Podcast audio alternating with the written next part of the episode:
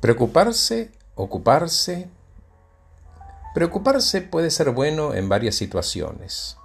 Por ejemplo, me preocupo por mi salud, me alimento bien, me hidrato, hago ejercicio para cuidarme.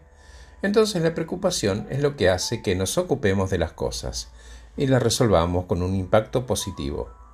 Me preocupé, me ocupé, me siento bien.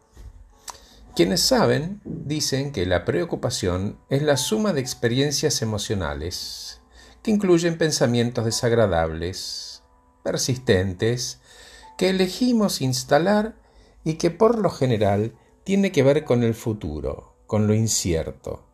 Llevado al extremo, la preocupación enferma, te quita el sueño y hasta hace muy difícil tomar decisiones.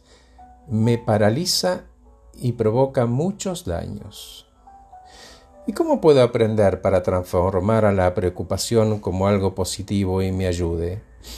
Bueno, como dije al principio, cuando la preocupación sirve para prepararme o para capacitarme, suma. Más si centramos esa preocupación en el futuro. Es un combustible potencialmente poderoso. ¿Cómo? Algo me hace ruido, me preocupo, entiendo y me ocupo. Así funciona. Y como todo en la vida, pide equilibrio. Ni la preocupación pequeña, mínima que no invita a corregir, ni aquella que enferma.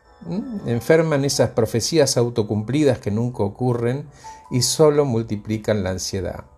Pero de nuevo, Horacio, ¿cómo puedo aprender a, a preocuparme bien? Ok, empezar por preocuparte por cosas que puedas controlar. Segundo, que tengan un plan y ese plan incluya un tiempo. Ejemplo, fumo, me hace mal, me preocupo porque me voy a morir, me ocupo, pido ayuda y voy a dejar de fumar y el proceso de cambiar un mal hábito por uno bueno me va a llevar un mes. Listo, transformé una preocupación en un plan. Por último, disfrutar el viaje, los pasos y dejarte llevar aceptar lo que ocurre durante el proceso.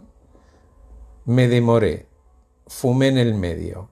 Ok, empezamos de nuevo.